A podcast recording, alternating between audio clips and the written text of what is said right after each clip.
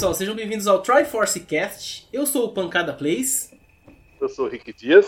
E eu sou o Cioff. E vamos lá. E, e nós somos o 99. Ou, oh, quero dizer, Triforce Cast, né? Bom, galera, vamos lá. É, eu sou o Pancada Plays, eu vou falar aqui pra vocês os jogos da semana que eu joguei. E aí a galera que vai comentar também. Essa semana eu vou ser bem rápido. É, eu só joguei bastante Monster Hunter Rising. Né? Tá rolando aí a demo para você enfrentar o Magnamalo. Né? E as lives que eu fiz na semana foi enfrentando ele. Até quando eu tava em off, eu dei uma pesquisada ali um pouco nos equipamentos e no geral foi ele. Tem outros jogos que eu estava jogando, mas deixei em pausa aí, porque Monster Hunter é o hype da minha vida, né? então vamos lá. Mano, Rick, o que, que, você, que você tá jogando aí, mano? Olha, eu nem. Eu não, não joguei a demo do, do Monster Hunter agora. Eu não quis, eu falei, não, tá faltando pouco tempo para sair esse jogo, eu não vou fazer isso. E como só tem 15 minutos para poder derrotar aquele Magno Amalo, eu falei, não vou passar esse estresse, não vou me revoltar mais ainda. Vou piorar aqui para tomar remédio. Aí eu fiquei só jogando mesmo, só o Albert Odyssey do, do, do Sega Saturn mesmo ali, numa paz total ali. Punk, você não sabe como que o jogo é bom, hein? Aproveita, o jogo é show de bola, cara. Ah, logo menos, vou saber. Bem, é, eu, eu fiz parecido com você, Rick. Eu, eu deletei, quando, quando o, ontem o Switch começou a baixar o Monster Hunter, a primeira coisa que eu fiz foi deletar a demo pra dar essa, essa uma semana de pausa pra nem pensar em abrir o jogo e nem nada e aproveitar o jogo quando ele sair, né? Mas eu não joguei, eu não joguei essa semana não joguei é, Monster Hunter Rise nenhuma vez, nem a demo. A última vez que eu joguei foi com Punks quando saiu a demo. É, eu joguei o que? Diablo. Diablo 3 eu joguei muito. Diablo é, é a franquia, a minha franquia favorita sempre foi. Tomei o off dela durante um, um, bom tempo, mas eu gosto muito da franquia, da história. Gosto muito, então é, junto com um amigo meu de infância, a gente tá jogando pra caramba Diablo. Estamos avançando bastante. Tá frenético. Tá, tá frenético. Estamos três semanas direto só jogando Diablo. É, dei umas pausas também, joguei um pouquinho do Brave the Fool, né? Brave the Fool 2 que tá um jogo incrível, mas ele tem uma progressão mais lenta. Eu tô jogando ele em live, né? Então acabo não conseguindo é, é, progredir tanto no jogo quanto eu gostaria. E é isso. É, então eu vou começar aqui a apresentar então cada um de uma forma mais completa, né? É, eu sou Pancada Plays, eu tenho um canal no YouTube de Monster Hunter no geral, né? Eu tentei até implementar outros jogos e vou voltar a fazer outros jogos também no canal, tanto vídeos quanto lives, né? No, ultimamente é só lives, mas é, eu sou gamer desde muito tempo, né? Já faz bastante tempo aí que eu jogo uns games e sou muito fã mesmo da, dos games em geral. Tem alguns aí que eu não jogo, né? Tenho que já colocar aqui que eu não curto, não sou muito fã de jogo de esporte, que nem futebol, por exemplo. Já joguei bastante, mas ultimamente não, não clica. Né? E eu sou fanático em Monster Hunter, né? Eu jogo todos os Monster Hunters, assim, é, não exatamente todos, porque tem ali uns spin-off de celulares e tudo mais que eu também não vou atrás, né? Mas na franquia principal eu sou muito, muito fanático mesmo. E é isso, eu tenho só mesmo um canal no YouTube, que tá, tá bem grandinho ultimamente, tem 7 mil pessoas lá me acompanhando, né, vendo as lives, os vídeos. E eu conheci grande parte do pessoal graças a esse canal, até essa galerinha aqui do podcast também, né, o Mano Rick e o Mano Cioff. Então, vou passar ali a bola pro Mano Rick, para ele se apresentar aí, para dizer quem que, quem que ele é. Fala pra nós aí, mano. Então, mano, pancada eu comecei a jogar muito cedo, né? Foi ali, não muito cedo, lá pro voto de 10 anos de idade, foi muito sacrifício conseguir o primeiro videogame, porque meu pai falava que videogame estragava a televisão. E, e aí eu falava que eu queria ir pro Play Center e falava que não, porque Play Center não, porque os brinquedos podiam quebrar ou podia morrer. Aí ele não queria nem me levar pro Play Center nem me dar videogame. Aí eu falei, se você me deixar eu, se você não me der um videogame, então eu vou ficar brincando na rua, que era outra coisa que ele não queria. Aí, para poder me segurar em casa, ele foi lá e me deu um Dynavision 3. E daí pra frente foi vício total até hoje, né? Eu tô com tri... vou fazer 37 anos amanhã e é só de vício, né? Desde os 10 jogando videogame assim naquela loucura. E, e, e nesse, nesse caminho, Mano Punk, de gameplay, é, de vida de gamer, na verdade, né? Teve uhum. franquias que passou assim na minha vida que ela se tornou assim franquias que é, é, foram preferidas, né? Que eu, que eu, comecei a gostar muito, por exemplo, The King of Fighters. Eu amava The King of Fighters com todas as forças. Mas depois, quando a SNK faliu e só saiu porcaria, eu comecei a dar um down para baixo. é, hoje em dia, minha franquia preferida é Monster Hunter, sabe? Depois que eu conheci Monster Hunter por causa do seu canal, eu, eu, eu, comecei a jogar de tal forma que ficou frenético, entendeu? Eu, eu, eu respirava Monster Hunter, eu ligava o videogame e era só isso. Tanto que Monster Hunter Road eu tenho mais de 2.500 horas. Em dois consoles diferentes, né? No Play 4 e no, no, no, no Xbox One. Então, cara, era muita loucura. E eu tenho também, eu tenho um canalzinho também no YouTube, mas o meu canal no YouTube é só besteira. Tipo, eu não posto nada para as pessoas ficarem ali seguindo. Então eu só tenho 58 pessoas que, que me assistem lá, coitados deles, devem de passar raiva comigo. É, e, e, eu posto mais é bug de jogo. Então, tipo, eu tô jogando alguma coisa, bugou, eu vou lá e clipo aquela, aquele negócio e coloco no YouTube, é mais pra zoeira mesmo. Mas hoje, minha franquia preferida mesmo é, é o Monster Hunter. Foi graças a, a assistir vídeo seu que eu aprendi a jogar e foi graças a Monster Hunter que eu conheci você e o Mano Sioff, que se não fosse isso, não teria conhecido essas pessoas maravilhosas que eu gosto pra caramba. É isso aí, mano. Fico feliz de, de ouvir aí esse complemento. Mas e aí, Sioff, como é que. Como é que, como é que você tá no momento, mano? Então, é, eu, eu comecei também com esse negócio de, de redes sociais, né? De fazer conteúdo para redes sociais numa época em que, na verdade, eu já fazia umas brincadeiras na época do Orkut, eu tinha as minhas páginas lá, é, tudo zoeira, mas era tudo coisa bem simples mesmo. Eu postava uns vídeos no Google Vídeos, mandava lá, mas eram coisas bem simples mesmo, mas nunca quis me dedicar a nada disso, né? Eu comecei a fazer é, conteúdo para internet mesmo é, quando uma galerinha resolveu fazer um, um grupo chamado é, Madrugeeks e a gente chegou, fez várias coisas, mas não deu certo, morreu o projeto. Morreu e eu continuei. Eu fiz uma página no Facebook, na época estava iniciando com vídeos no Facebook. E eu comecei a streamar RPG lá. Comecei a streamar muito é, é, RPG de ação, que nem, que nem são Monster Hunter, é, Tolkien, essas coisas. E RPGs mesmo. Depois eu fui pro YouTube, é, e do YouTube eu fui pra Twitch agora só, só tô fazendo conteúdo pra Twitch, mais nada. Bem, mais nada, né? E coisas de redes sociais normais, né? Então, assim, eu jogo RPG. RPG é, é a minha vida, é a coisa que eu mais gosto de jogar desde criança. Então, vai ser RPG, desde RPG de japonês, desde RPG de ação americano, western RPG, né? Bacana, cara, bacana. É, você falou de RPG, RPG japonês, né? Obviamente você também tá aqui que você curte bastante também a franquia Monster Hunter, né, mano? Que Sim. não deixa de ser um, um, RPG, né? Bem diferente, bem é. mais frenético. É, mas... de ação, né? Um action é, RPG.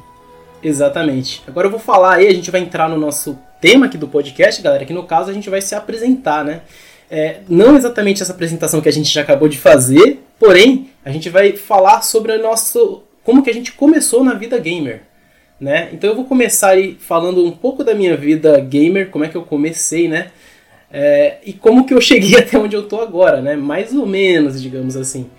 É, eu comecei, acho que era em torno de 9, 10 anos de idade. Né? Eu não conhecia muito videogame, tinha um vizinho que era minha prima que comprou um Atari, né? Só que era aquela coisa, né? Como o Atari era um, um aparelho de luxo na época, ele era muito caro. Então criança não chega perto de coisa cara, né? como eu era criança, eu só podia ver um pouco de longe, né? Eu lembro uma vez, até deixaram eu, eu encostar no controle, assim, já foi uma, uma maravilha para mim, né? Mas o Atari não foi o que clicou para mim, assim, né? Nos videogames. Uh, o meu irmão, ele trabalhava bastante tal, era adolescente e ele fez uma viagem na época pro Paraguai. E de lá ele trouxe um Mega Drive. Foi, é o mesmo modelo que eu até tenho hoje aqui, o Mega Drive 1, japonês. É um modelo que eu acho muito bonito. E ele, ele começou a, eh, ele trouxe acho que Sonic 1 e mais um jogo que tinha vários jogos na vários jogos num cartucho só, que tinha Streets of Rage e tudo mais. E aí foi o primeiro console que eu joguei, né? E o Mega Drive, cara, ele me apaixonou assim total, assim, né? Eu jogava o Sonic, eu ficava maravilhado com a velocidade do personagem. É, jogava o Streets of Rage, nossa, as músicas eu gravava, colocava naquelas fitas cassete antigas, né? E ficava ouvindo, né, meu, no rádio, era uma coisa assim muito fanática. E eu acho que depois do Mega Drive assim foi um, digamos que foi um caminho sem volta, né? E aí eu fui conhecendo muitos jogos, é, jogo de luta, é, jogo de RPG, também sou bem fã de RPG. Acho que o primeiro RPG que eu joguei ali foi no Game Boy, que eu joguei o Pokémon Red ou Pokémon Blue, né? Pra quem em português Pokémon Vermelho, Pokémon Azul, né? E comecei a jogar tudo quanto é tipo de jogo, até eu chegar ali em 2004, 2004 que eu conheci a franquia que eu diria que é a franquia da minha vida, né?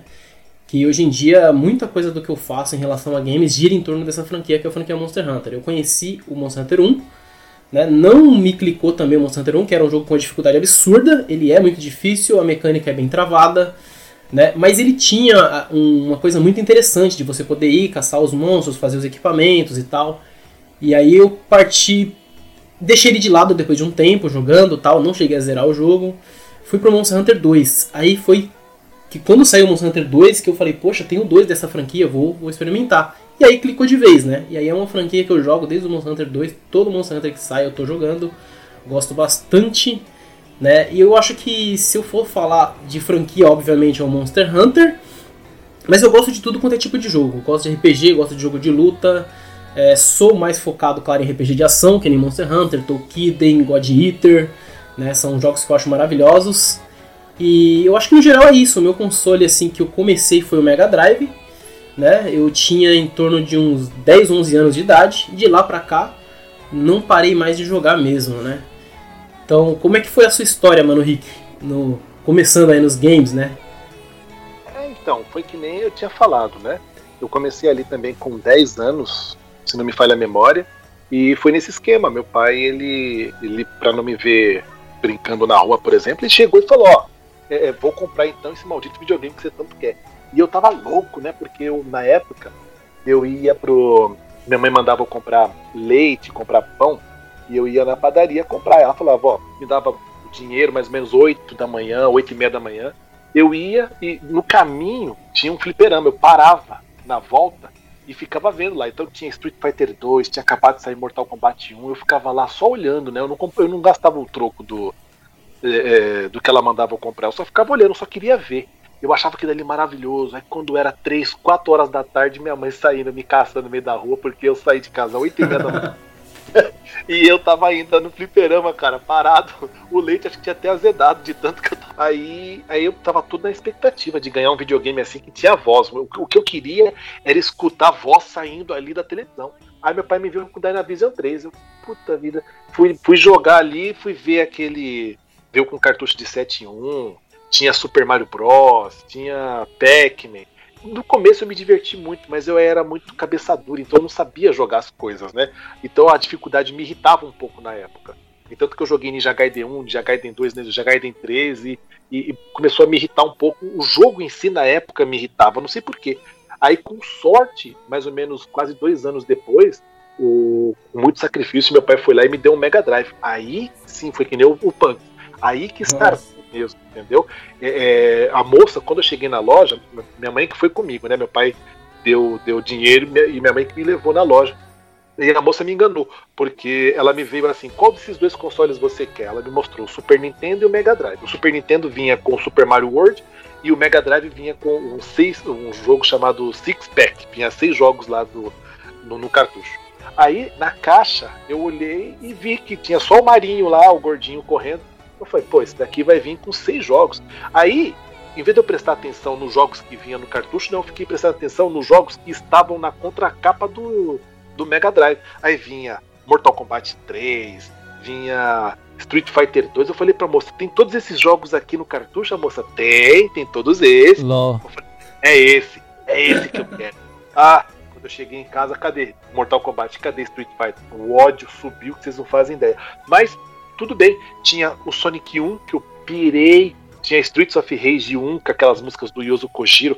Que eu, nossa, naquela época, como criança, eu aumentava a televisão no último volume para poder escutar. Era maravilhoso. Golden Axe. Então foi aí que startou. E aí, nessa época, eu virei meio que ceguista, né? Depois disso foi Sega Saturn, foi Dreamcast. E eu comprava a revista e quando eu via alguém falando mal assim do Sega Saturn, ah, o Sega Saturn tá indo mal nas vendas, Sega Saturn, isso eu ficava com ódio, uma raiva. Tinha vez que eu, eu, eu, tinha vez que eu nem lia as matérias da revista que vinha falando de Nintendo 64 ou PlayStation 1. Eu só ia no que, no que tava falando de nos consoles da SEGA. E aí foi, foi indo, fui indo, fui jogando. Aí depois, no meu primeiro emprego, eu consegui comprar um PlayStation 2, com muito sacrifício também. E daí pra frente eu parei com esse negócio de, de ser fanboy, entendeu? Eu, eu, peguei um PlayStation 2, depois trabalhando mais pra frente, saiu 360, eu consegui pegar, depois Play 3, então eu fui seguir esse, esse negócio de eu quero jogar, eu não quero saber é, a, o, a empresa que está por trás do console. Eu só quero jogar aquilo dali no console, porque eu sou muito, eu nunca tive computador, né? Eu fui ter um computador depois de muito velho, em 2006, lá no primeiro emprego também. Então eu nunca fui apegado a jogar em computador nem em celular. Meu negócio é sempre console ou portátil. É, e foi daí que começou, e eu também sou muito fã de jogo de RPG, né? Eu sou mais fã, eu gosto de todo tipo de RPG. Mas o que me pega mais é jogo de RPG japonês. Eu, o primeiro jogo que eu joguei na vida de RPG foi grande, do Saturno todo em japonês e que daí me pegou de tal forma que eu falei, meu Deus, jogo de RPG é assim. E foi indo, né? É... E em questão de franquia, que eu tinha falado antes, Monster Hunter hoje se tornou a franquia que eu mais gosto. Mas em questão de, de jogo, que eu, que eu, o jogo que eu mais gosto de todos os tempos, para mim é o Shimui. Quando eu coloquei Shimui no Dreamcast a primeira vez e rodei aquilo dali, a minha cabeça explodiu. Né? Eu estava acostumado com gráficos Sega Saturn, quando eu vi aqueles gráficos ali de Shimui, eu falei, meu Deus, até hoje, Shimui é, é, é, o jogo da minha vida. A franquia Monster Hunter é a franquia que eu mais gosto. Mas o jogo da minha vida é, é o Shimui, entendeu? Pra mim esse é o melhor. Pô, bacana, cara. Você teve bastante SEGA também na tua vida, que nem eu tive no começo, pelo menos. Bastante. E, e você, Siof, você vai ser o, o Nintendista da turma? Não. Não, eu, eu, eu, pelo contrário, eu também cega. É, cara, eu, a minha vida gamer começou quando eu tinha. Cara, eu sempre fui fascinado por coisas, controlar coisas remotamente, né? A mecanismos e coisas desse tipo, né? Eu lembro que uma vez meu tio, ele ganhou um, um joguinho de futebol de imã, que você colocava umas, umas, uns palitinhos embaixo e controlava o jogador de futebol e tentava jogar, fazer o jogador em cima do campo de futebol é, chutar a bola pro gol. E meu tio tinha quase, quase a minha idade, tinha uns 5 anos a mais do que eu, ele era novo relativamente. Então ele ganhava ainda brinquedos e coisas do tipo. E eu olhava as coisas que ele ganhava eu, adorava, eu gostava muito, né? Eu acho que eu tinha uns 4 anos, alguma coisa assim. É, eu fiquei fascinado por aquilo. E quando eu vi um, video, um videogame pela primeira vez, que aliás foi esse mesmo tio que ganhou o Atari, eu fiquei fascinado com aquilo, com asteroides, né? o cara controlando na televisão, cara. Na televisão, não era tipo numa caixinha, era na tele televisão, cara, um negócio bonitão lá. E aí, um ano depois, meu pai acabou comprando também um Atari pra mim. É, eu tinha 5 anos nessa época e de 5 para 6, próximo de 6 eu acho, não lembro direito. E eu lembro que eu nossa, eu joguei muito Atari, muito Atari. Eu tive Atari até os 13 anos de idade. É... Com 13 anos de idade já tinha os, os fliperama da hora. O Golden Axe, por exemplo, era o meu fliperama favorito. Eu adorava o fliperama. Né? É... E... eu queria ter o Mega Drive para ter o Golden Axe no, no... em casa. Né? E acabei não, não, não tendo o Mega Drive. Meu pai me deu um Master System, acho que era o que dava para comprar na época. E eu comprei o, o Golden Axe do Master System, que era uma bosta, mas era da hora também. Eu joguei muito ele. É, mesmo ele sendo meu, meu ruim, eu, eu me diverti bastante com ele. Para criança, né? Então é o que eu tenho, é o que eu vou jogar. É, mas lá no Master System, né, foi começou esse amor à SEGA, né? Obviamente, tem muitos jogos bons da SEGA. E falar nisso, o Punks, o Sonic, não esqueci o Sonic. É verdade. Tem muitos jogos bons no Master System, jogos que eu me apaixonei pelo, pelo jogo, jogos que eu, franquias que eu acho que fica melhor no Master System do que no, do que no Mega Drive, por exemplo. Eu gosto muito da série do das séries do, do Mickey, né, no, no Master System. Land of Illusion é um jogaço, um jogo incrível do Master que precisa ser jogado. Anota aí, gente, é, joguem. É... E lá eu conheci o Phantasy Star na época, né? Teve uma grande uma matéria, acho que na Super Game 2, Super Game 3, uma das primeiras revistas do Super Game, cara. Que eles fizeram uma matéria toda explicando o que, que é RPG. Né? Colocaram vários jogos e colocaram também, é, colocaram Ultima, Phantasy Star, colocaram vários jogos. A gente ficou muito curioso com, esse, com esse, esses jogos. E eu peguei o Phantasy Star 1. Aluguei o Phantasy Star 1 para jogar. E no começo eu não entendi nada do jogo, eu panguei bastante no jogo, mas peguei a Miau lá, putz, consegui pegar a Miau. É... Caramba, avancei pra caramba, fui pra outro planeta, cara. O jogo muito louco, cara. E curti, comecei a jogar bastante RPG daí em diante, foi sempre jogando RPG, traduzindo com livro, com, com um dicionário do lado, gigante. eu, eu, eu, queria muito ter um Mega Drive mesmo naquela época, né? Vocês falando aí que vocês tiveram um Mega Drive aí, meu sonho era ter um Mega. É, até hoje tenho essa vontade de comprar um Mega, mas eu tenho um filho pequeno, né? E o Mega é um console um pouco mais delicado, tem fio, etc. Você tem os controles assim, fio da hora agora, né? Da 8-bit do, né? Mas assim, é, eu, eu, tenho vontade de ter um Mega Drive ainda. Quem sabe ainda, ainda terei. Vamos ver aí, vamos ver. É... E é basicamente isso, né? Basicamente isso. Essa foi a sua, sua vida gamer, então? Como é, começou, não, né? depois teve muito mais coisas, né? Teve Sim. Comprar, comprar computador, meu primeiro computador. Eu não jogava jogo de PC, eu jogava só emulador, porque eu sou console gamer, não sou PC gamer. É, teve o Diablo, né? Falei que a minha franquia favorita é o Diablo, eu gosto muito da história do Diablo. Por, por que eu gosto do Diablo? Eu lembro que, que na época não tinha nenhum RPG como o Diablo. Entendeu? RPG de ação daquela forma, o Diablo 1, né? Daquela forma era incrível. Você explorar uma dungeon que era criada aleatoriamente. Cada vez que você jogava era uma dungeon nova. Isso eram coisas muito incríveis pra época, né? A gente, em 94, se eu não me engano, é, eu não tinha computador naquela época, mas jogava na casa de amigos, né? É... Tem muita coisa para contar. Eu acho que se eu for contar, vai ser o podcast Seoff contando a vida gamer dele. é, realmente Diablo foi um jogo muito. É, a palavra que eu, quero, que eu quero achar não é radical, ele foi uma mudança, né, no caso, uma mudança bem radical de ah, dos jogos que tinha na época para outros jogos que teve mais para frente, que seguiram até a mesma linha do Diablo, né? É, eu falo, eu, eu hum. falo até que o Diablo ele é o precursor de todos esses jogos que é jogado hoje em dia, de você entrar num hall, por exemplo. Que, o Diablo 1, o que, que é? É uma vila onde que você tem o ferreiro, você tem todas as coisas lá. Você tem o ferreiro, tem o curandeiro, você tem as coisas. É uma vila onde que você é, compra equipamento, você melhora equipamento, você você melhora as suas magias, né? Pega os seus livros lá, melhora a magia e você vai para o quê? Você entra numa dungeon pra farmar as coisas. Então, assim, você tem aquela estrutura básica de quatro players entrando e fazendo as coisas. Phantasy Star Online veio disso, Monster Hunter veio disso, o Diablo ele influenciou o mundo gamer, a Blizzard de animal nessa, nisso, né, cara? Ela influencia o mundo gamer de uma maneira. Pega, por exemplo, a MMO, né? O World of Warcraft. Quantos MMOs são clones de World of Warcraft? Entendeu? A Blizzard tem uma, uma, um poder assim muito grande. Mesmo a Blizzard hoje não sendo mais a Blizzard lá de antigamente, a Blizzard tem uma relevância gigantesca. Né? As coisas que ela criou lá no passado né, são é. perduram. É verdade, mas não só a criação, né? A Blizzard ela, ela purificou muita coisa. No, no caso de MMORPG mesmo, não foi a criadora, mas o, o, seguem o padrão dela até hoje. Em muita coisa que ela que criou. É muito, muito bacana. Eu ia perguntar pra vocês a franquia favorita, mas cada um já falou a sua, né? É, verdade. A minha Monster Hunter, do Mano Rick, também é Monster Hunter, né? Da sua franquia Diablo, né, Seoff? É, a minha então, franquia mas o... favorita, né? É, mas Jogo assim... favorito, é... Não sei dizer. Hum. eu gosto de muitos jogos.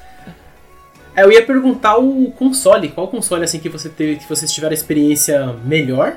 No meu caso, eu também já falei isso, mas eu vou falar novamente.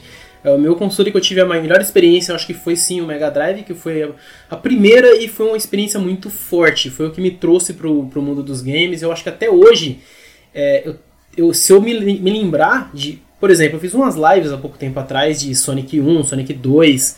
Né, não fiz o Sonic 3 ainda. Tô devendo fazer o Sonic 1 do, do Master, né? Que você pediu lá no meu canal do, da Twitch. Porém, não consegui fazer ainda, mas o Se Mega Drive... Se quiser trocar pro Land of Illusion, não tem problema, cara. O Land of Illusion também é um jogaço. Aí você vai ter que pagar... é um jogo bom, muito bom. Sim. O Sonic tem, tem, seus, tem seus problemas. Por ser o primeiro Sonic de Master System, É, a, a, própria SEGA não conseguiu lidar muito com a velocidade do Sonic, não consegue pegar moeda. É um jogo muito gostoso, mas ele tem vários probleminhas. Se você quiser trocar pro Land of Illusion, que é um dos jogos do final da geração do Master System, do Mickey, é, não é o Castle of Illusion, é o Land of Illusion, é uma continuação dele, né? Ele é muito bom, ele é tipo, ele tem um minimapa tipo RPG, tipo, tipo Donkey Kong, sabe? E você anda por esse mapa e você tem que voltar em, em fases. Ele é meio meio RPG, entendeu? É muito bom aquele jogo, cara. Eu recomendo muito. Bacana. Farei, mas quando for pago novamente. No momento que foi pago foi o Sonic 1. é, não, mas... eu pago de novo depois. Então, acho que tem um ponto. sim, sim, então. Mas assim, o meu console favorito é, assim, se for falar até hoje, claro que eu não tô tirando outros consoles de fora, mas o que mais me impactou na minha vida gamer foi o Mega Drive. No seu caso, qual que foi o seu, mano, Rick?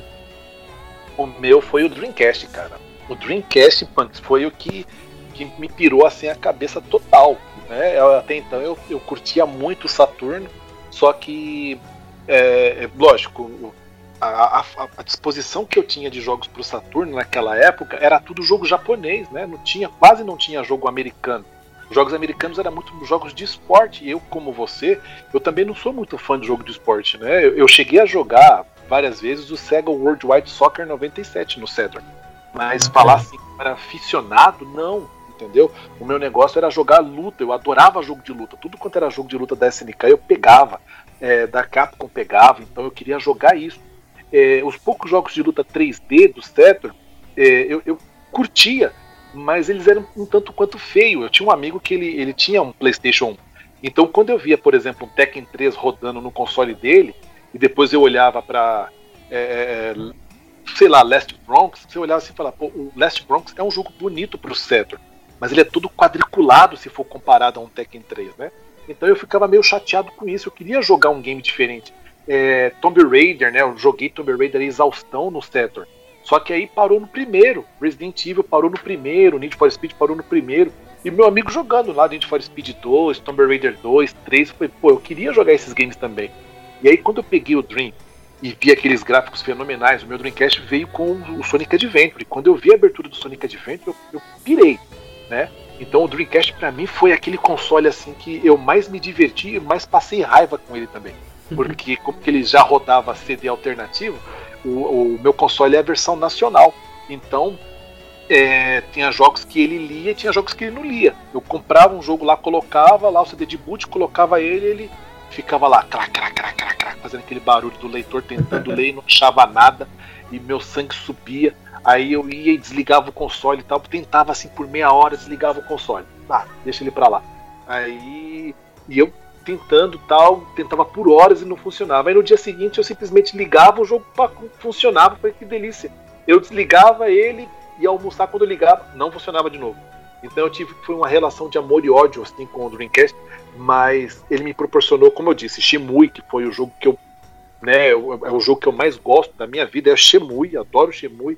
É, foi por ele que eu pude jogar o Capcom vs SNK, The King of Fighter 98, 99, dali pra frente, Resident Evil Code Verônica. Então ali que eu comecei a realmente a, a ver um, um, mundo de uma forma completamente diferente. Antes eu tinha só o Saturn, eu só ficava só naqueles joguinhos ali que saía para o Saturn, né?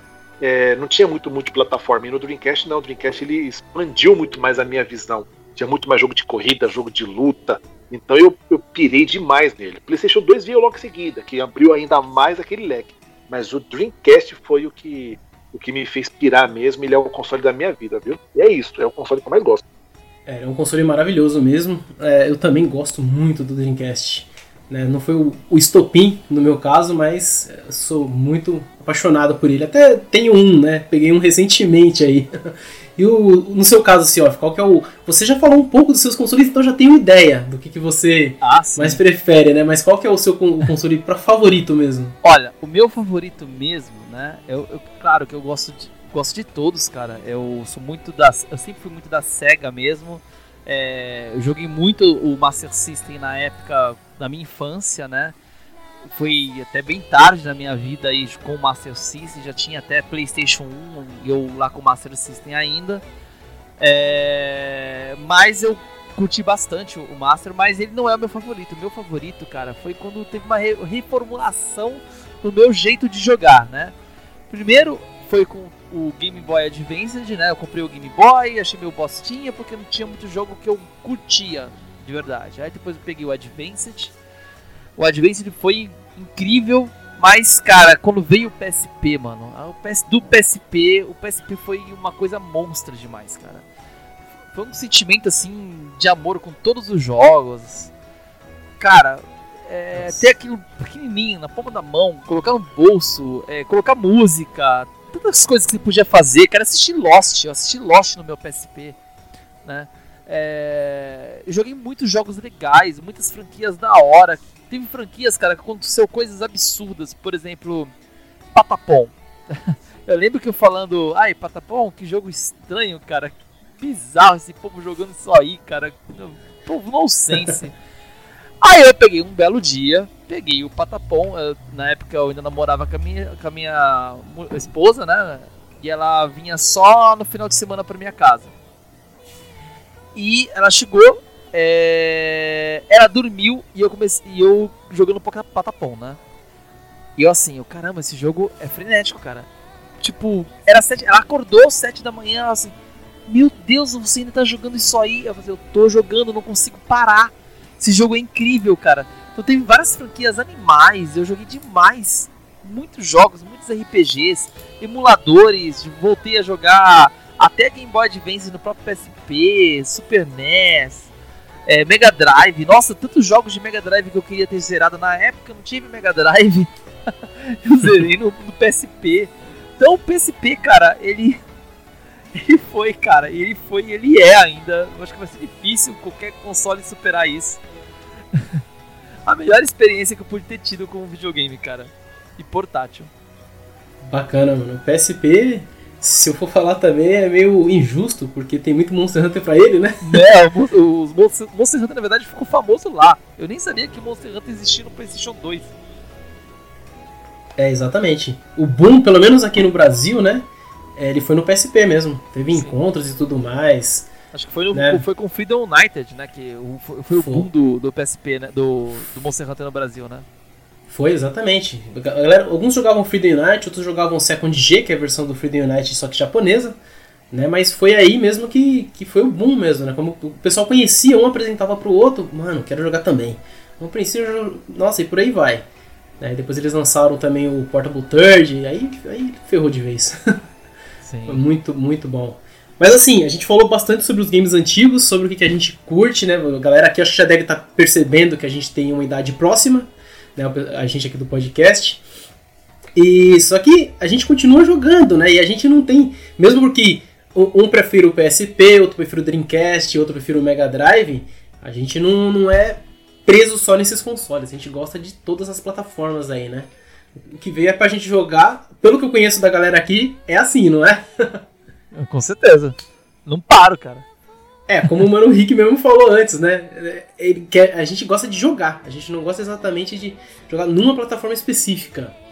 É, e atualmente está saindo muito jogo bom, né? Nossa, é, eu tenho que dizer da Capcom, várias outras empresas também, Square tá fazendo muito jogo bacana, você mesmo tá jogando, né, Seoff? Qual? RPG. A Square, a Square Enix, que era a antiga Squaresoft, né? Sim tá fazendo uns RPG bacana pra caramba. A gente já conversou bastante, né, sobre RPGs, que pode vir aí no episódio futuro. Mas no momento dos lançamentos que a gente tem aí pro Switch, PS4, é, não, talvez eu não fale PS PlayStation 5 que a gente não tem, mas o, o Self tem o, o, Series, Series S, né? Eu tenho o Series S. Isso, Do, da nova gente... geração tem o Series S e acho que eu vou ficar só nele, cara. É, o que tá rolando da nova geração, Series S, mas beleza, da, da, geração anterior a gente tem aí o PS4, o Switch, que a gente tem aqui tudo, né? Switch também.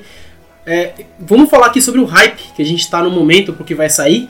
Eu acho que o meu hype já deve estar tá bem óbvio, né? Porque como eu sou muito fã da franquia Monster Hunter, o meu hype principal está sendo Monster Hunter Rise, que vai sair aí, né? Eu estou muito empolgado por ele.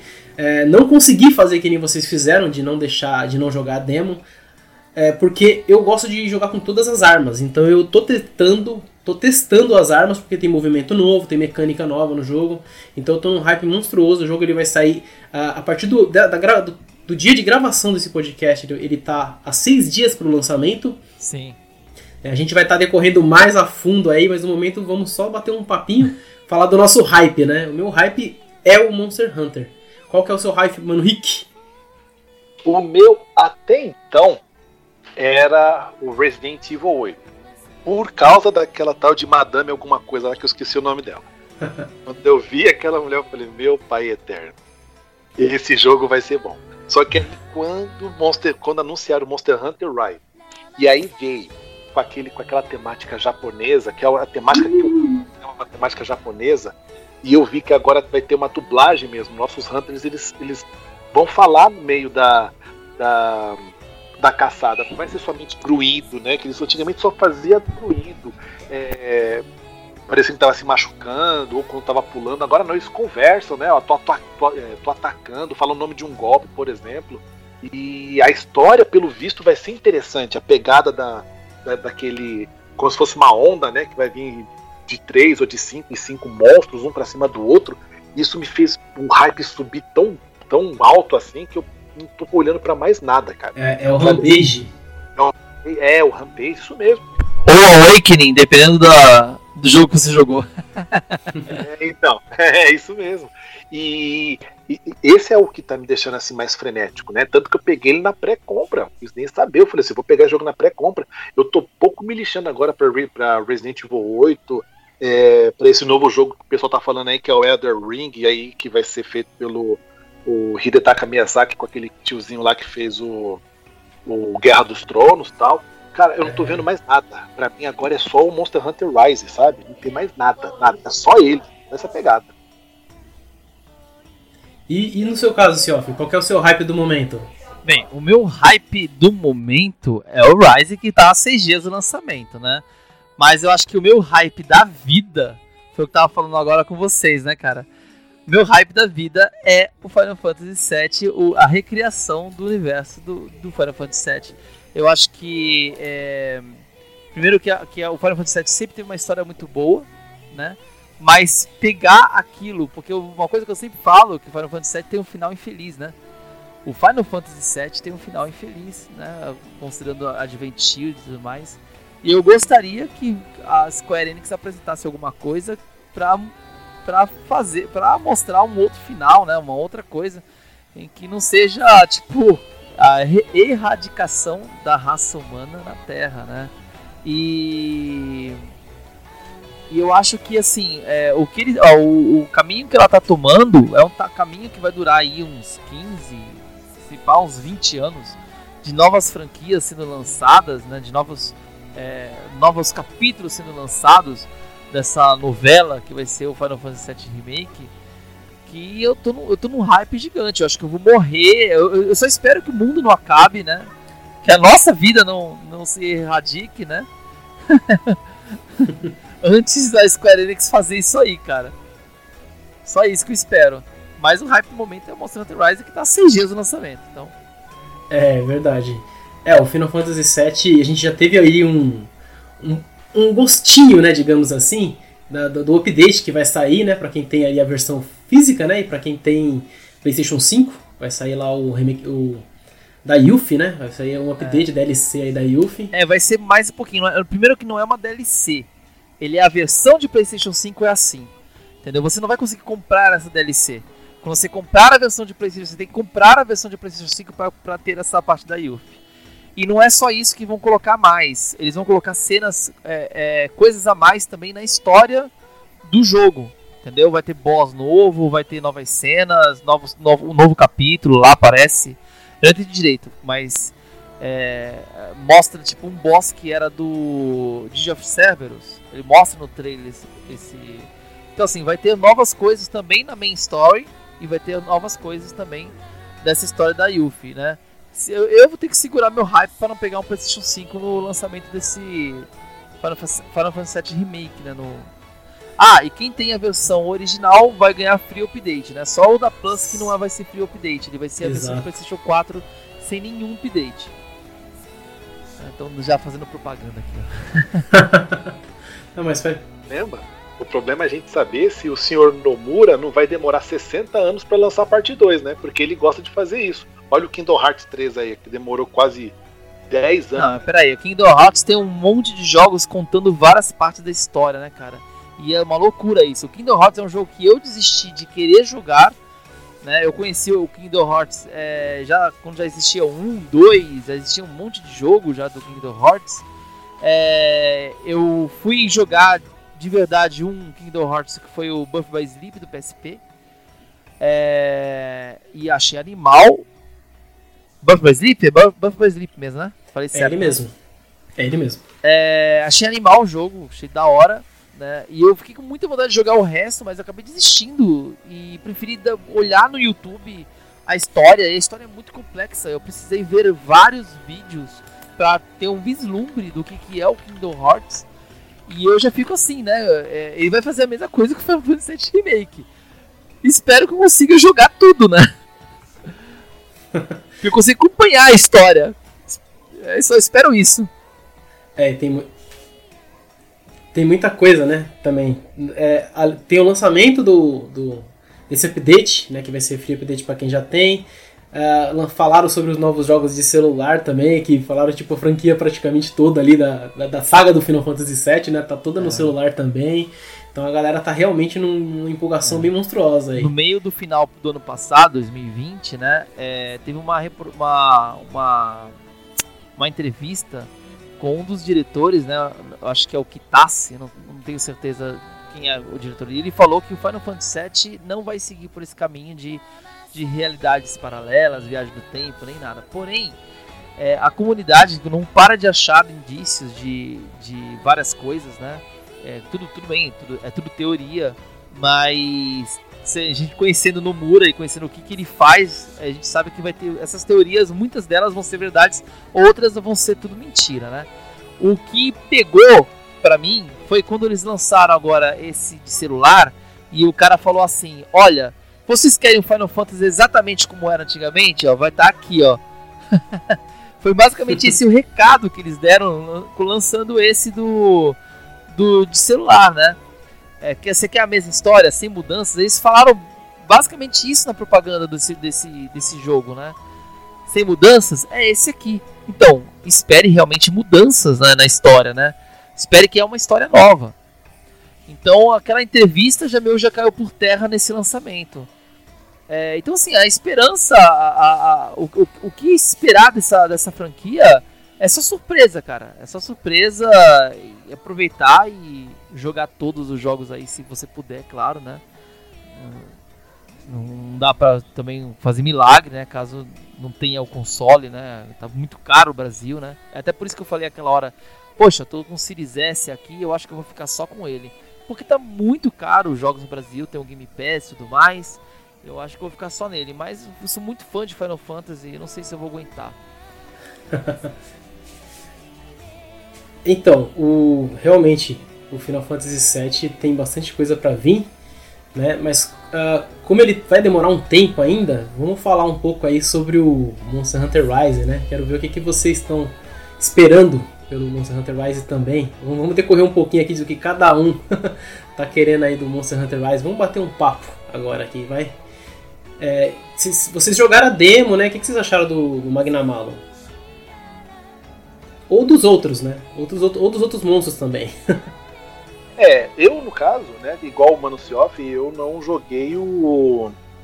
Essa última, essa última não quis jogar. Eu joguei, eu joguei. Eu joguei, é, eu joguei, eu joguei uma vez sozinho e tomei pau. Aí. Só, só joguei uma vez. Aí depois o Punks fez uma live.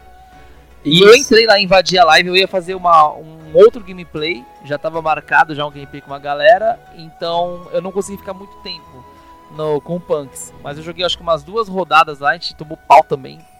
É, e não joguei mais. E não joguei mais. O, Mag, o Magna Malo, né? Isso. Mas a, mas a primeira você chegou a jogar, mano, Rick? Eu joguei. A primeira eu joguei certinho, bonitinho, eu joguei. E eu curti pra caramba, porque ele tem a mesma mecânica do, do, do, Monster Hunter World, né? Ele não é aquele aquele jogo travado que nem era os antigos, né? Do, do Ultimate Generation para baixo. Generation Ultimate, na verdade. É. É, ele não era travado, né? Então ele tem aquele esquema de ser um pouco mais, mais solto. Você vê que o personagem ele, ele consegue se movimentar de uma forma melhor. Agora tem esse esquema de eles colocaram agora o doguinho, agora para ficar mais fácil para a gente poder se, se locomover até o, o nosso objetivo. Então, isso daí que me surpreendeu. E o que me surpreendeu mais ainda, meus amigos, foi ver o que o Switch consegue fazer. Até então, né, eles mostraram ali, por exemplo, quando saiu o Monster Hunter Generation Ultimate, eu olhei e falei, beleza, é um jogo bonito, é, é aquilo que eu já tenho no Double Cross, ok, mas o Switch só faz isso, né? E quando eles apresentaram o Monster Hunter Rise, eu olhei e falei, tá, mas isso é pro Switch, isso roda sério no Switch, entendeu? Eu fiquei completamente embasbacado, sabe? Assim, e besta quando eu vi um negócio desse. falei, cara, isso não pode ser Switch. E quando a demo saiu, eu comecei a jogar e falei, cara, isso é no Switch. Meu Deus, isso daqui é um absurdo. Sabe? O que, que a Capcom conseguiu fazer? Porque a Capcom, não é de hoje que a Capcom consegue fazer milagre, entendeu? Vídeo Resident Evil 2 lá atrás pro, pro Nintendo 64. Então, olha o que ela tá fazendo no Switch, né? E muitos estavam falando, ah, mas esse jogo vai rodar só no Switch Pro, Switch Pro, Switch Pro. E eu fiquei chateado, falei, pô, eu tenho um Switch aqui. É sério que vão fazer isso só para um Switch Pro, que nem fizeram, por exemplo, o Xenoblade pro, pro New 3DS? Eu acho, eu acho que esse erro a Nintendo não, não, não, não comete mais, cara. Tomara, cara. Eu acho que esse erro, eu acho que ela. Não, não tô falando de, de fazer um Switch Pro, mas de fazer jogo exclusivo. Eu acho que vai acontecer é que o próprio Switch ele já tem um sistema de resolução dinâmica. Quando ele precisa, ele diminui a resolução, ele, ele faz um monte de coisa, cara, que você às vezes nem percebe, que tá explodindo um monte de coisa na tua tela, e você não percebe que a resolução caiu para 240p, entendeu? Mas acontece isso no Switch é, constantemente. É. O pessoal que faz análise, ó, caiu para 240p, né, para os chatos de plantão, né? Porque eu tô nem aí jogando o, por exemplo, o próprio Xenoblade que você citou, Xenoblade Chronicles 2 falam cai toda hora para 240p. Cara, quando cai para 240p, eu nem percebo que tá explodindo tanta coisa na minha tela que não, que não pego. Eu acho que o que vai acontecer com o novo Switch é que essas coisas vão reduzir. Cada vez mais conseguir deixar uma resolução maior, entendeu? Pa para um jogo que ficava antes tendo essa resolução variada, entendeu? É... Isso vai acontecer no Rise, né? O Rise, essa segunda demo que você jogou, você disse que não jogou, né? Você nem abriu essa segunda demo. Ela tá muito mais lisa do que a outra demo. E eu acho que. que. Meu filho tá gritando aqui, eu tô me desconcentrando. Vocês estão escutando ele gritar? escutei de fundo aí. ele começou a gritar muito e eu comecei a ficar, meu Deus. é... Então, assim, o, o Monster Hunter Rise você já percebe que ele já tá muito melhor essa segunda demo, né? O, o, mais parecido com o jogo final. Vai ficar muito bom, né? Você percebe que vai ficar muito bom o jogo final é, pela, por essa segunda demo, né? Mas, Mas acredito que num Switch Pro, por exemplo, ele vai rodar as coisas com uma resolução maior, sem, é, sem queda de frames em nenhum momento, apesar que eu não percebi no Magnamalo nenhuma queda de frames abaixo de 30 mas, por exemplo, digamos que ele consiga rodar a 60, entendeu?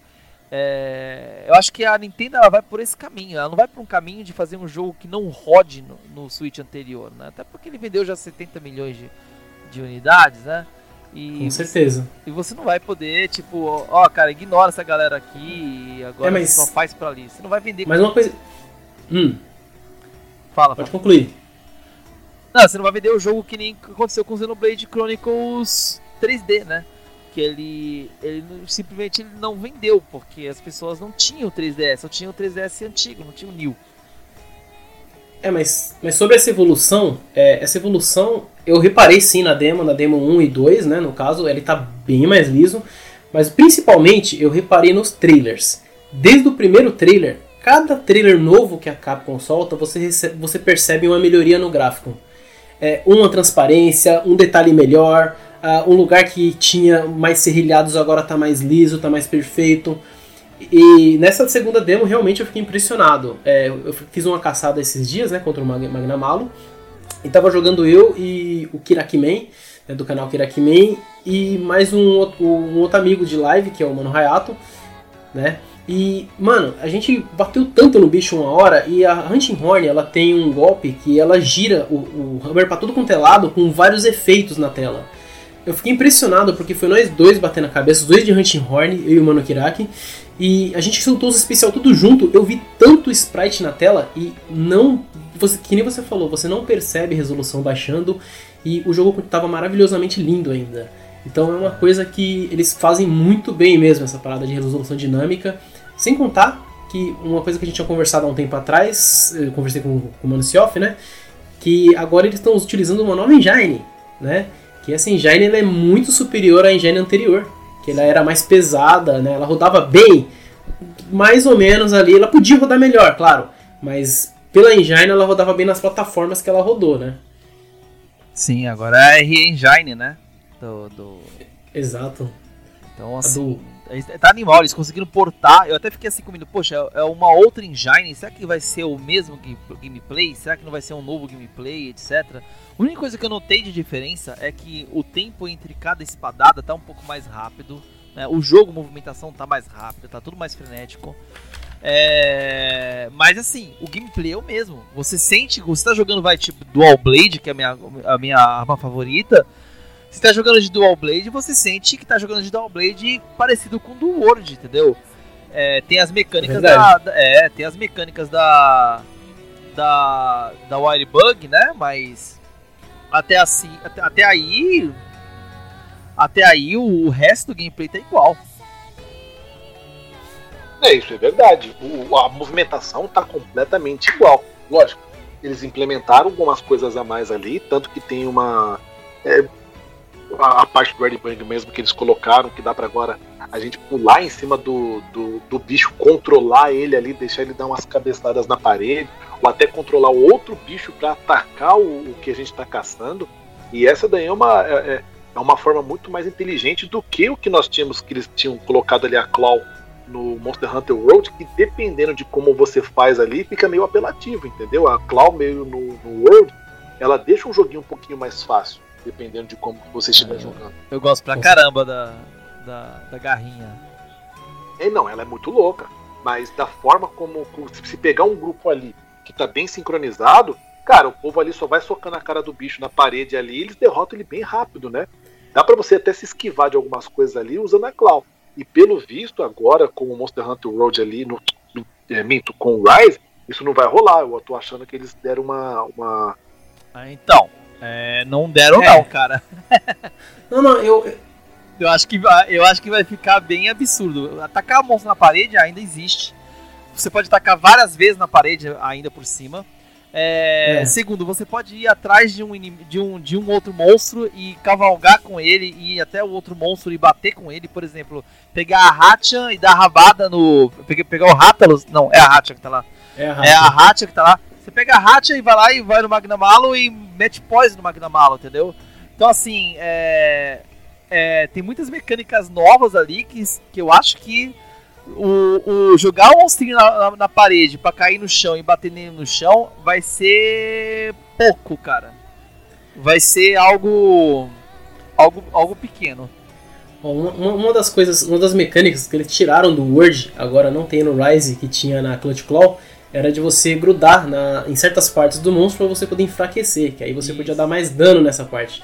É, é uma mecânica que eu não era muito fã, porque por, vou dar um exemplo aqui de um monstro que acho que o pessoal que me acompanha sabe que eu não gosto muito dele, que é o Furious Rajang. O Furious Rajang ele é um monstro muito agressivo, tipo extremamente agressivo. Ele mal termina de dar um golpe muito forte, ele já tá pronto para dar outro golpe. Então às vezes você não tem nenhuma abertura para você conseguir bater nele. E ele é um monstro que ele é muito duro né? No caso, os braços dele são vermelhos assim quando ele fica nervoso, ele fica muito duro, você não consegue bater direito. Então, para você conseguir bater, você tem que enfraquecer. Como o 1313 fala. demais, demais. Bicho duro. E, cara, eu já passei muita frustração você não conseguindo enfraquecer certa parte do monstro porque ele não para quieto. E às vezes você enfraquecer, você morria de certa forma combado, porque ele te dava um golpe, é, te pegava no chão, levantando, já te dava outro e te matava, sabe? Então é uma coisa que eu era, eu era muito frustrado com essa mecânica de enfraquecer as partes. Eu gostava muito mais antes que você, se você focasse nas partes específicas, aquela parte específica, ela é mais fraca pro seu golpe. Não que você tenha que ir lá enfraquecer a parte, sabe? Eu não, não curtia muito essa mecânica. E agora eles, aparentemente, eles tiraram isso no Rise, porque eu não vi nem, ninguém utilizando ainda, eu acredito que não tem essa mecânica, né? E estão utilizando o Wire Bug de forma diferente, né? É. Que eu tô gostando Hum. Eles meio que voltaram com o esquema antigo mesmo do, do próprio Monster Hunter. A gente até consegue perceber mesmo na hora que a gente dá o golpe no, no monstro, né? Com uma, com uma arma afiada. No Monster Hunter World a gente desce a espadada no bicho, não sai sangue. E no Monster Hunter Rise a gente vê que sai sangue agora. Voltou como se fosse antigamente. Então eu tô vendo ali, pela, pela pegada, que eles deram uma mudada mesmo, meio que trazendo ali o, o, o que era antigo, mas com uma roupagem moderna, né? É verdade, tem muito golpe ali que você utiliza que lembra o, os especiais, né? No caso, as artes, Hunter Arts que você tem no Monster Hunter Generations Ultimate, né? Eu não sei se você está sabendo, Rick, mas o. O. A Waribug vai ter. A gente tem lá um, um, combo de skills lá, né? Que a gente jogou na demo, né? Mas parece Isso. que você vai ter um, um, um. Vai conseguir selecionar qual skill você vai utilizar. Por exemplo, a skill que eu utilizei com a Dual Blade lá, que vai lá e uma, uma aplicação de, de teia no, no, inimigo, ela não é fixa, não é tipo, vou sempre, sempre ter aquela skill. Eu vou conseguir colocar uma outra skill. Entendeu? Ah, então é, vai funcionar então mais ou menos quase igual o Generation de Ultimate. Isso. Vai ter um. Vai, é, a gente só teve uma skill na demo, mas vai ter outras skills na, na, no jogo original, né? No jogo full, né? É, você consegue ver muita. Nos vídeos mesmo que eles soltam, às vezes até uns vídeos curtinhos que a Capcom tá soltando no Twitter. Até recomendo o pessoal que está querendo acompanhar Monster Hunter, se tiver o Twitter ali, né, já segue ali o, o próprio canal da, da Capcom mesmo. E eles soltam muito dos especiais, soltando um especial que a gente não vê na demo. Vários. Verdade. Verdade. É, porque assim também, o Monster Hunter Road eles meio que tiraram aquela as Hunter Arts mas eles introduziram ali a, os mantos, né? Que querendo ou não, algumas coisas ali até lembram um pouco Hunter Art, as Hunter Arts, né? É, eu não sei, posso estar falando besteira, mas é, eu acho que remete muito ao novo mundo. E eu acho que essa vila aí que o povo que, que, a gente vai, vai, vai jogar no Rise, ela não se encontra no novo mundo. Eu acho que ela se encontra ainda no antigo mundo, porque se a gente for parar para ver, tem, tem mapas que. Tem um mapa, não, me falha a memória, que ele vem do Monster Hunter Portable Third, Trio e o 3 Ultimate, que é aquele uh, mapa mais, mais cheio de água, mais alagado, entendeu? E ele é do próprio Monster Hunter 3. Só que tem um diferencial, que eu até queria falar com vocês. Tem um templo nesse, nesse mapa, e quando a gente jogou nesses três jogos antigos aí, do, do a, a, a, a tríade do Monster Hunter 3, não tem. Já chegaram a ver no trailer, quando mostra essa, esse mapa aí do, o mapa aquático lá e tem até um templo, parece um templo inca. Que o Sim, vi. Então, entendeu? Eles vão ter que explicar muita coisa, porque isso daí é uma novidade. Então eu acredito que o jogo ele permanece no velho mundo, né? Então por isso que estão utilizando essa nova pegada aí de dessas artes aí que você pode acabar escolhendo e tal. Mas eu acho que o manto não vão colocar não, hein? Porque o manto eu acho que veio do, do, do novo mundo, cara. É. É verdade. É, as áreas que a gente está vendo, a maioria das áreas já foi confirmada, né? Essa que você comentou é a Flooded Forest, que ela veio na terceira geração, na minha, na minha opinião, um dos meus mapas favoritos de Monster Hunter.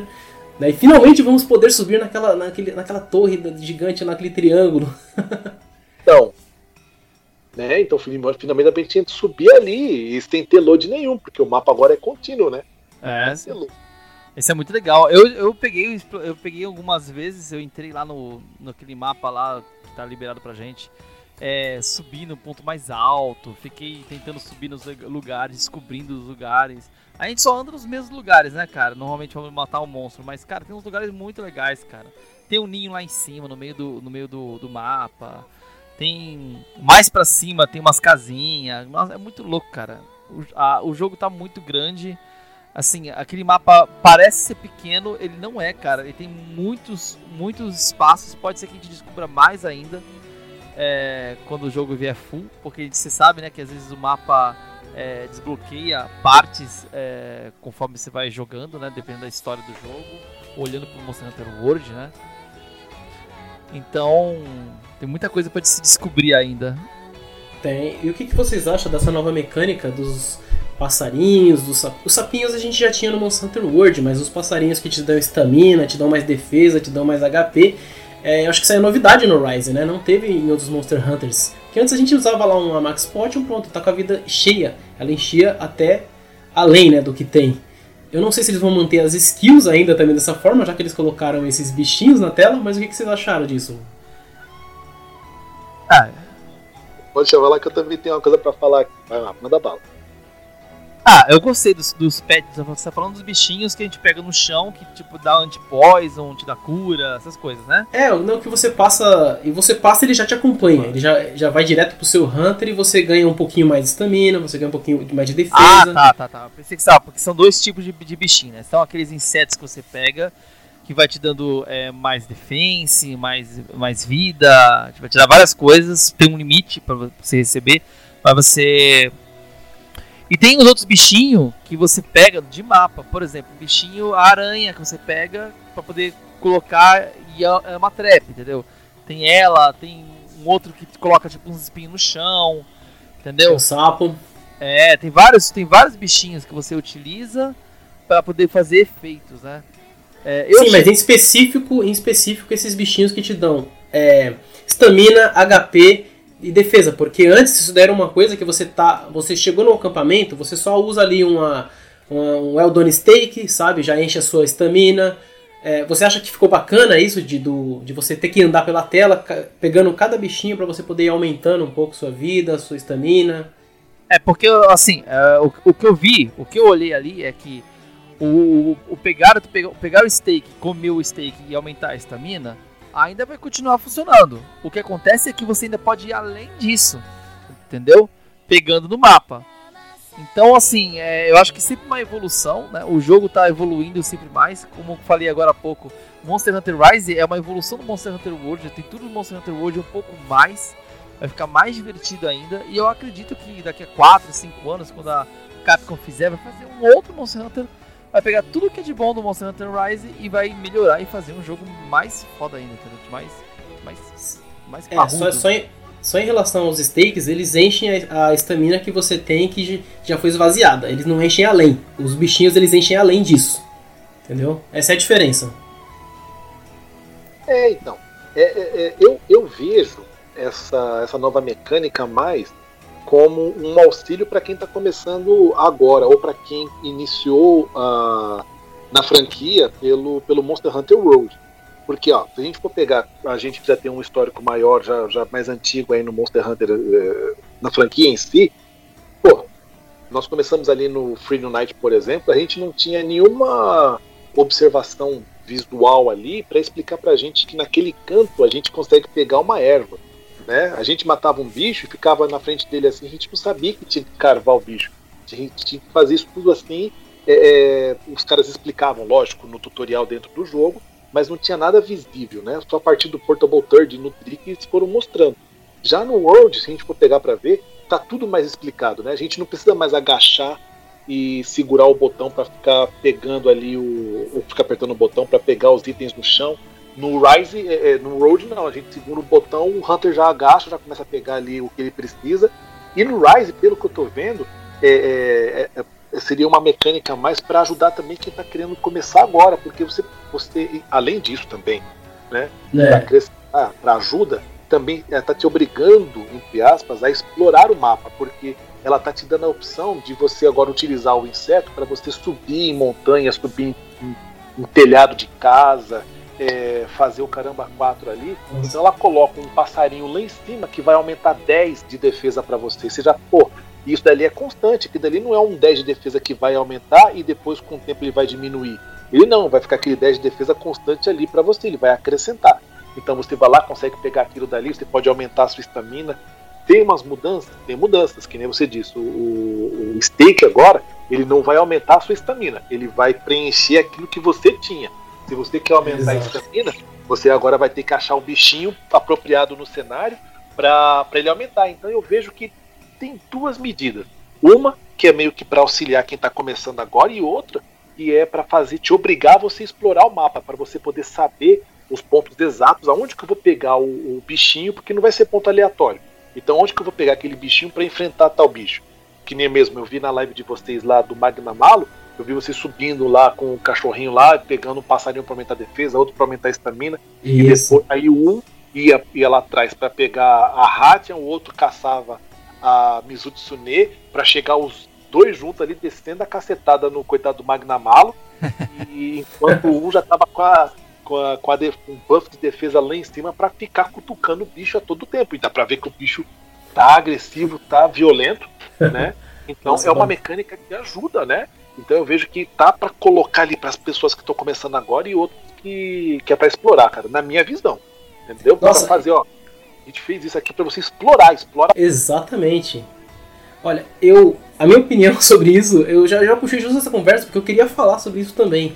É, no começo, no começo jogando a primeira demo, eu não fiz muito isso, né? Eu só seguia uma, uma linha reta até o monstro. Agora que tem no caso do Magnamalo, eu tive que fazer isso porque você precisa ter mais vida, você precisa ter mais estamina, você precisa estar tá melhor para você poder enfrentar, porque o dano dele é muito, muito alto. Né? Geralmente ele te dá dois hits e acabou.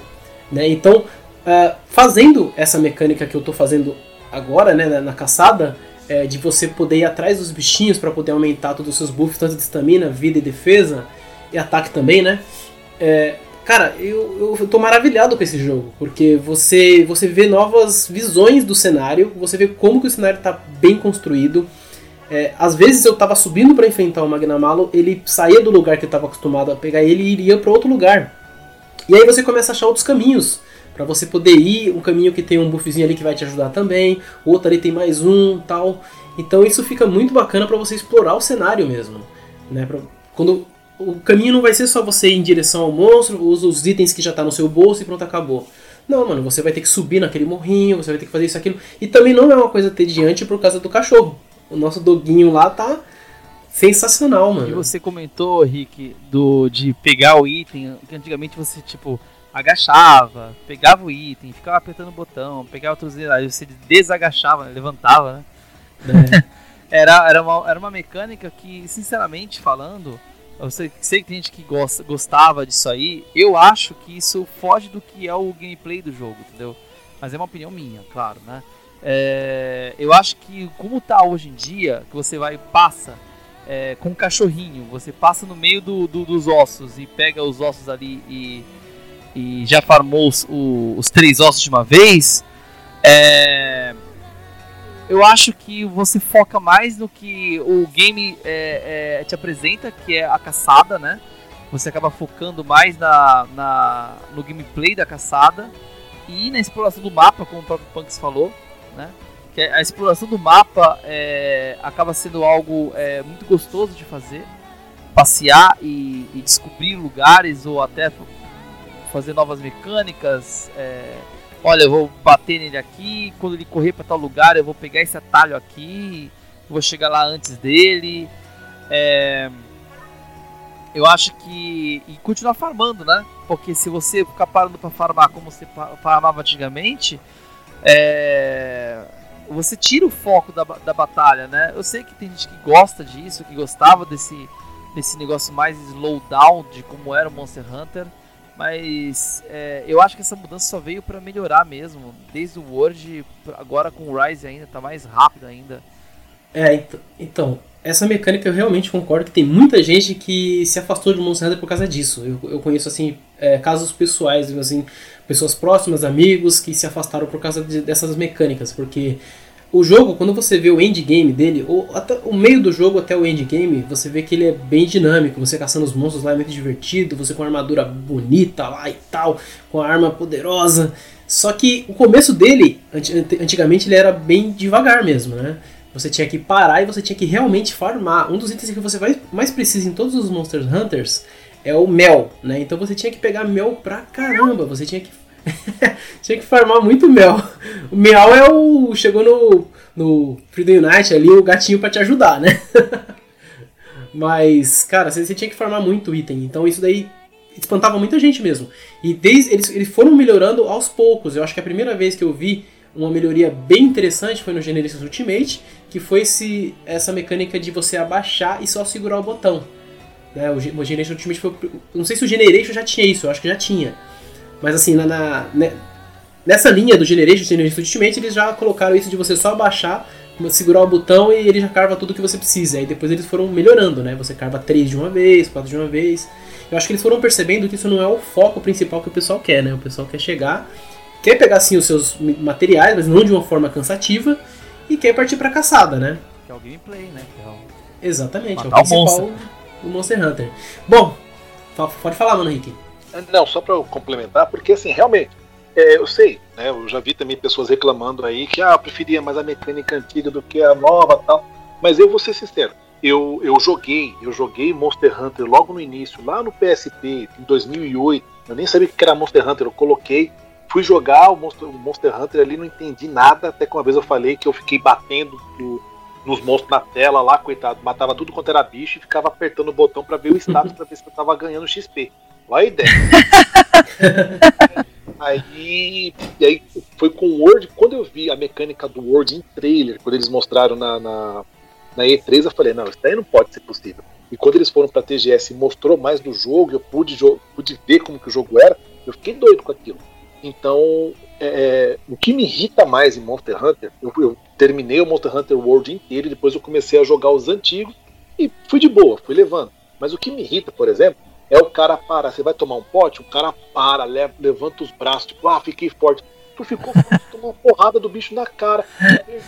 Eu, eu- eu recuperei 50% do meu HP, o bicho me, me bate tira 80%. Pô, tá de brincadeira comigo.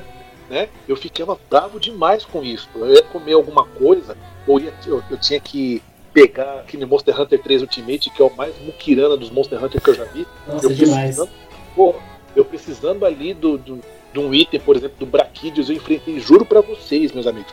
Eu, eu enfrentei o Braquidius 32 vezes seguidas, seguidas, assim, eu passei um, um domingo inteiro enfrentando ele pra conseguir pegar um maldito item pra conseguir completar a armadura dele, entendeu?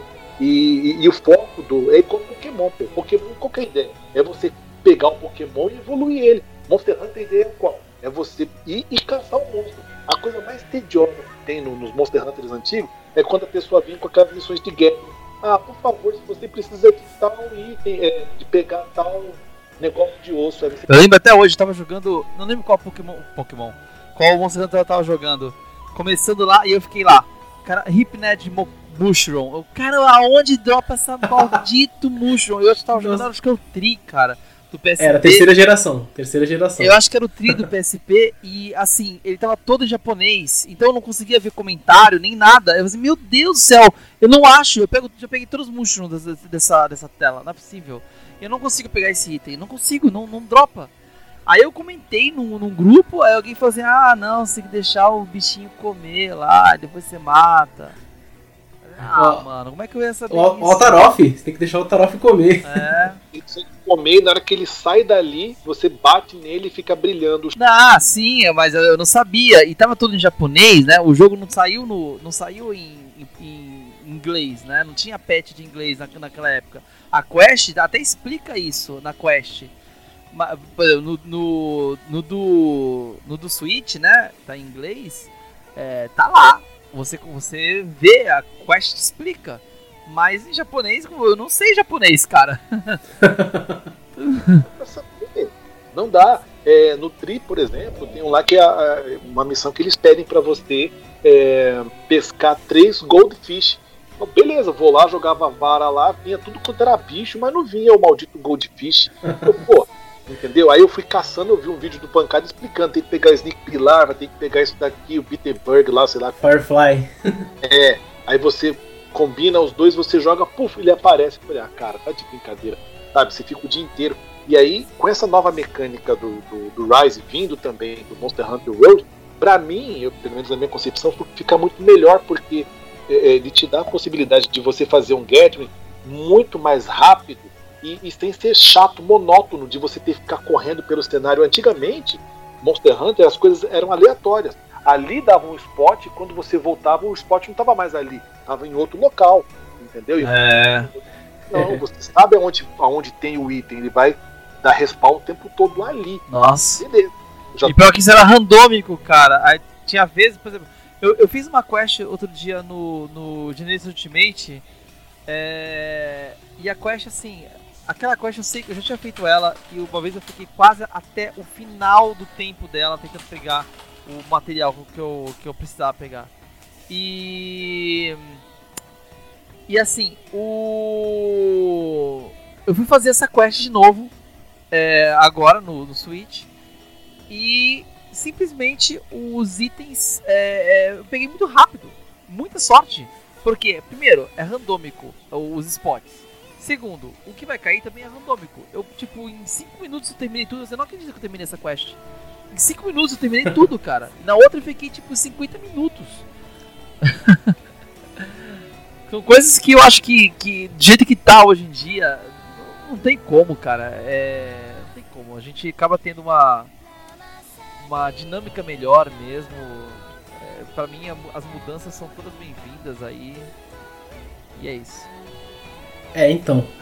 Teve muitas melhorias na franquia Monster Hunter, desde a primeira, obviamente, né? É, uma coisa que eu acho muito engraçada, entre aspas, é que tem gente que reclama que Monster Hunters antigos não tinham certas mecânicas. É uma coisa que é impossível porque vem da evolução do jogo, né? Então o jogo evoluiu bastante. A gente tem muita coisa para falar sobre Monster Hunter, galera, mas é melhor a gente finalizar esse podcast por aqui, né? A gente já Até porque não era o podcast de Monster Hunter, né? Exatamente, é um podcast só pra gente se apresentar pra vocês aqui o, Triforce Cast.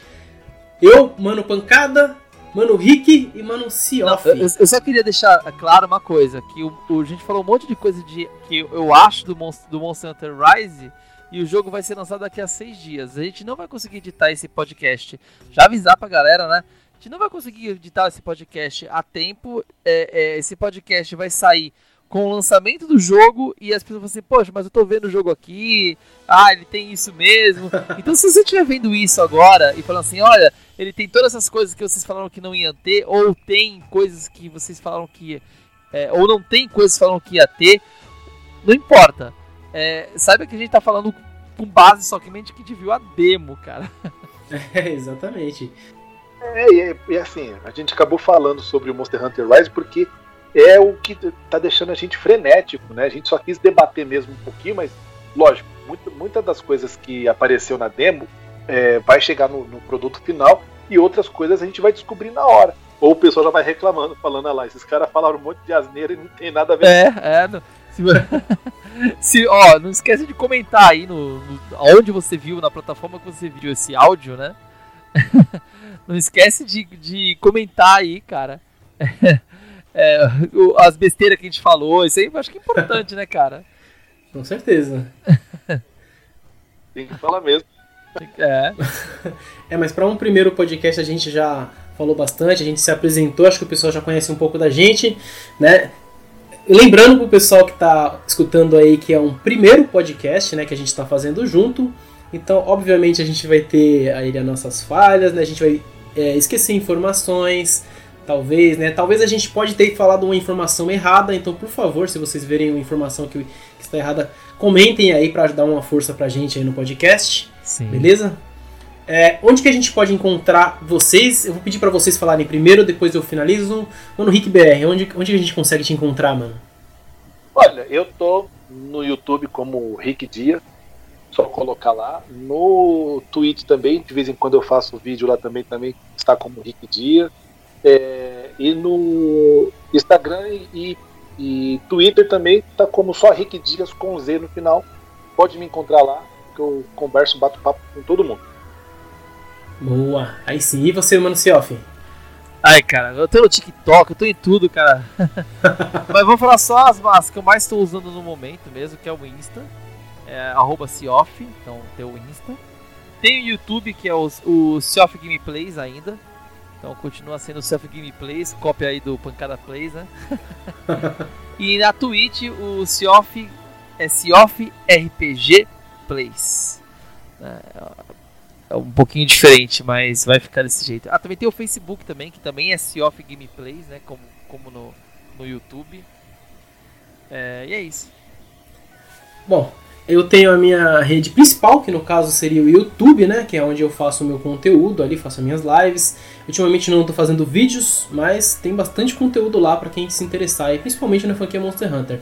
Só lembrando que Uh, o meu canal ele é bastante focado em Monster Hunter, mas não apenas em Monster Hunter. Então a gente está trazendo esse podcast e eu vou estar tá postando também vídeos ou lives, trazendo lives aí de jogos variados aí no canal também. É, vocês podem me encontrar também no Twitter, Pancada Plays. Né? Eu também estou no Facebook, tem uma página que é voltada para para divulgação do meu canal lá no, no Facebook, que é Pancada Plays. E também tem o meu Instagram. O meu Instagram ele é Pancada Plays também, só que ele é mais. Eu uso ele mais pro pessoal e, e pro canal. Né? Ele é meio misturado ali, né? No caso, o Twitter eu uso mais para o canal mesmo, o Facebook também para o canal. Então é isso. Esse foi o nosso primeiro podcast aqui da Triforce Hunters. Espero que todos tenham gostado aí do podcast, galera. Se quiserem dar dicas aí pra gente, né, pode colocar aí nos comentários e a gente vai é, estudar aí a mudança para sempre melhorar aí o nosso podcast. Muito obrigado, mano Rick, muito obrigado, mano Cioff. Eu que agradeço, com certeza. Agradeço a todo mundo, agradeço o mano Cioff, mano você também, mano Pancada. O mano você, Pancada. o mano eu. pelo podcast, que é uma coisa que a gente estava querendo já fazer já um tempinho já da gente passar nossas experiências também, um pouco de conteúdo e conversar, bater papo, que é e juntar a galera aí que, que curte videogame em geral, não só Monster Hunter, mas um, videogame em geral aí pra gente bater um papo legal aí, suave e um papo inteligente. É isso.